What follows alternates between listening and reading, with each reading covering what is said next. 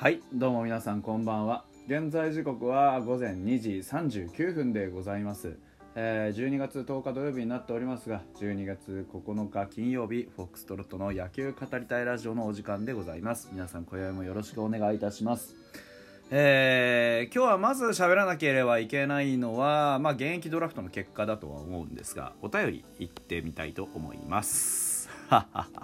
ねえーこちらはですねともろうさんです、言わずと知れたタイガースキャストのねともろさんでございますね。いつもお世話になっております。ありがとうございます。先生お疲れ様です。ということでね先生と呼ばれております私。えー明日の収録はよろしくお願いしますと。ね明日そうなんです。タイガースキャストにまたお呼ばれしましてあの現役ドラフトの振り返り会をやるということになっておりますのでえー上がったらまたね、あのー宣伝はさせていただきます、えー皆さんもお楽しみにいただければなというふうに思います、はい、で、えー元阪神の赤星さんの YouTube えーチャンネル入ってねえんだよ。で、えー八木さんね、あの来年からファイターズの大コーチをしてくださる八木さんが、あのーゲスト出演しているということを教えていただいております。で日本ハムのコーチ就任について語っているのでよければ聞いてくださいということでこれ早速聞きました私。あのー楽しみしかないですね。えー新庄監督からねちょっと間に入った人を通じて、あのーダイレクトにお願いがあったと。で、あのーバカ丁寧に、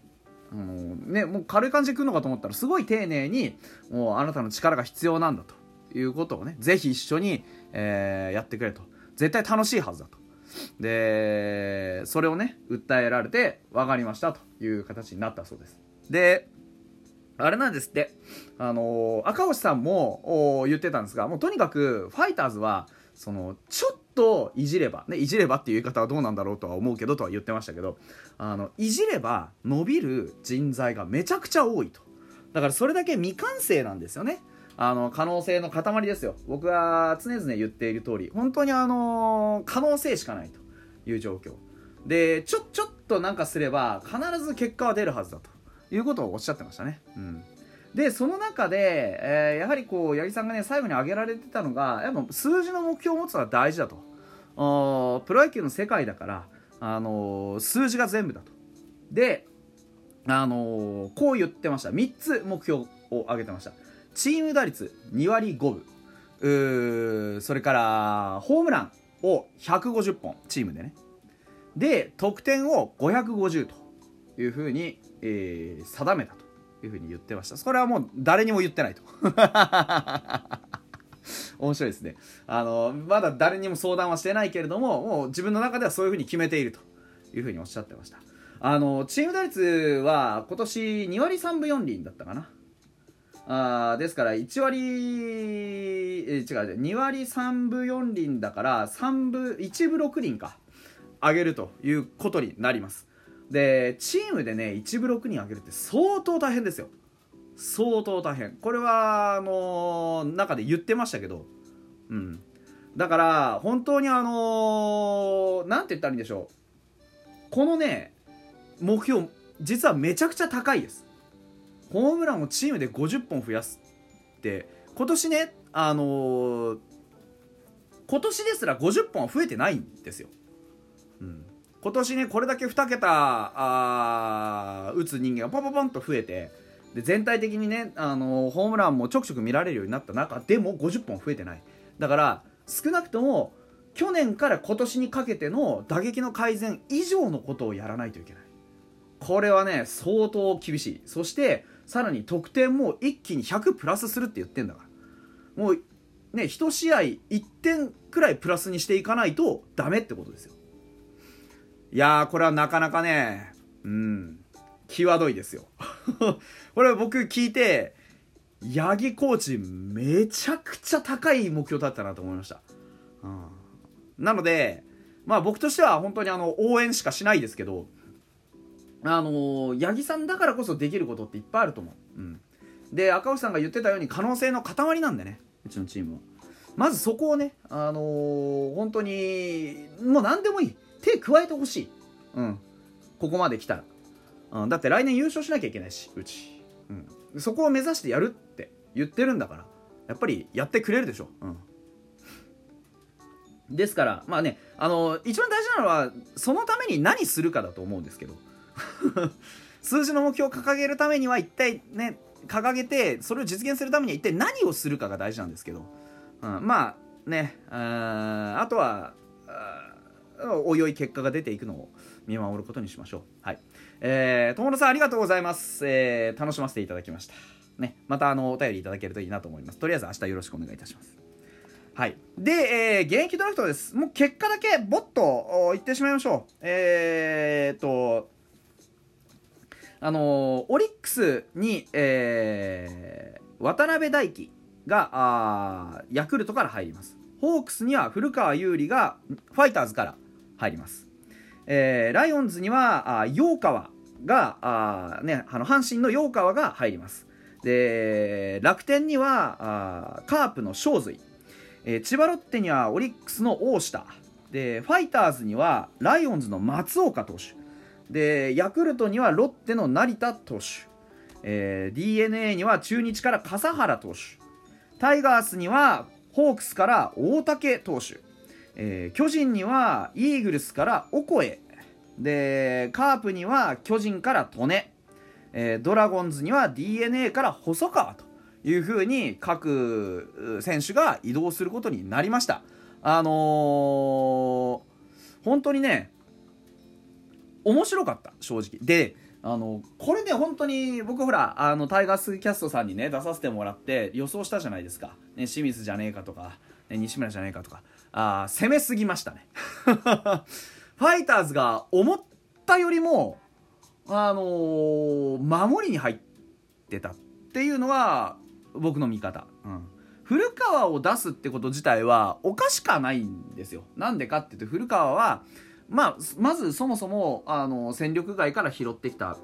ところであるということ。これはあの生え抜きじゃないとか生え抜きだとかっていうことではなくってやはりこうあの移動する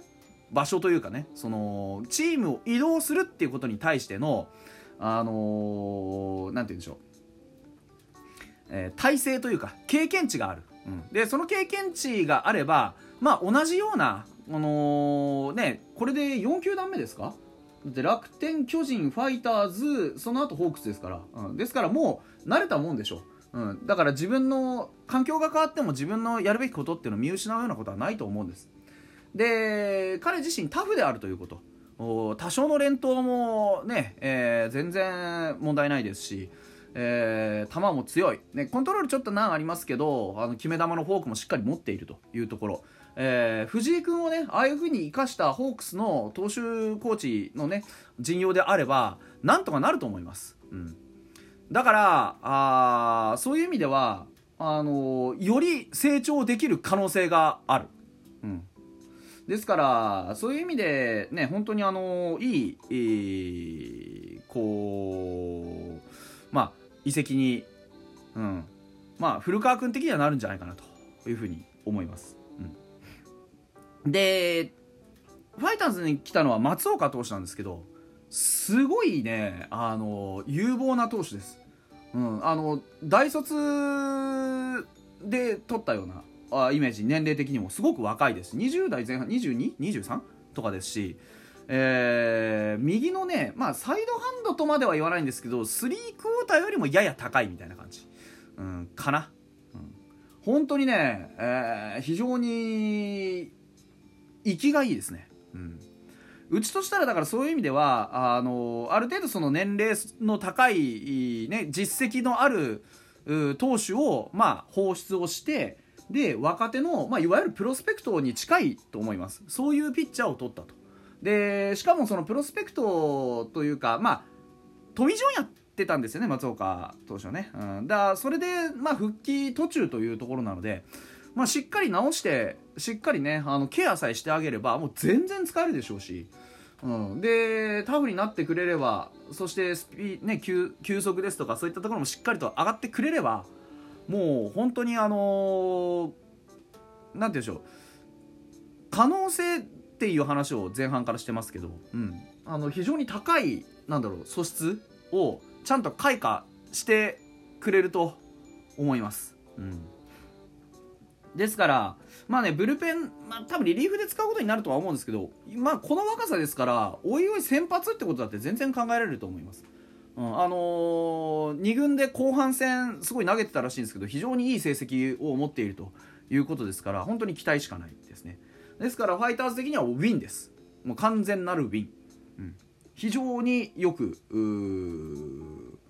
こう戦略を練った結果かなというふうに思いますね。あと注目の選手でいうとやはりオコエとか大竹とかですね。阪神タイガースはずっと大竹やっぱ欲しがってたと思うんですよ。うん、早稲田。そして左のピッチャー。あーまあねちょっとこうホークスでくすぶってたところもありながらなので非常にこうなんだろう有望なね、えー、素質そのものがこう失われたわけではないですから。うんですから阪神的にも非常に大きい。でまた阪神もヨーカーをね出すというのもなかなかこう思い切ったなという感じ。うん、ですからこの何て言うんでしょうね。あの現役ドラフトにかける思いって言ったらちょっと変かもしれないですけどね、うん、しっかりと活用してきたなっていう感じでした。余剰戦力の整理。それから新たなる補強というところ。非常によく頑張ったんじゃないでしょうか、うん、オコエは巨人に行ってどう生まれ変わるかすごい楽しみですよね。まあいろいろこうまあ結果がねきちんと見えるのは1年後です、うん、クイズ結果は1年後ということでございまして、うん。あのー、全ての選手がね、えー、新たな何かを掴んで、えー、羽ばたいてくれることを僕は祈っております。本日はここまでです。また明日。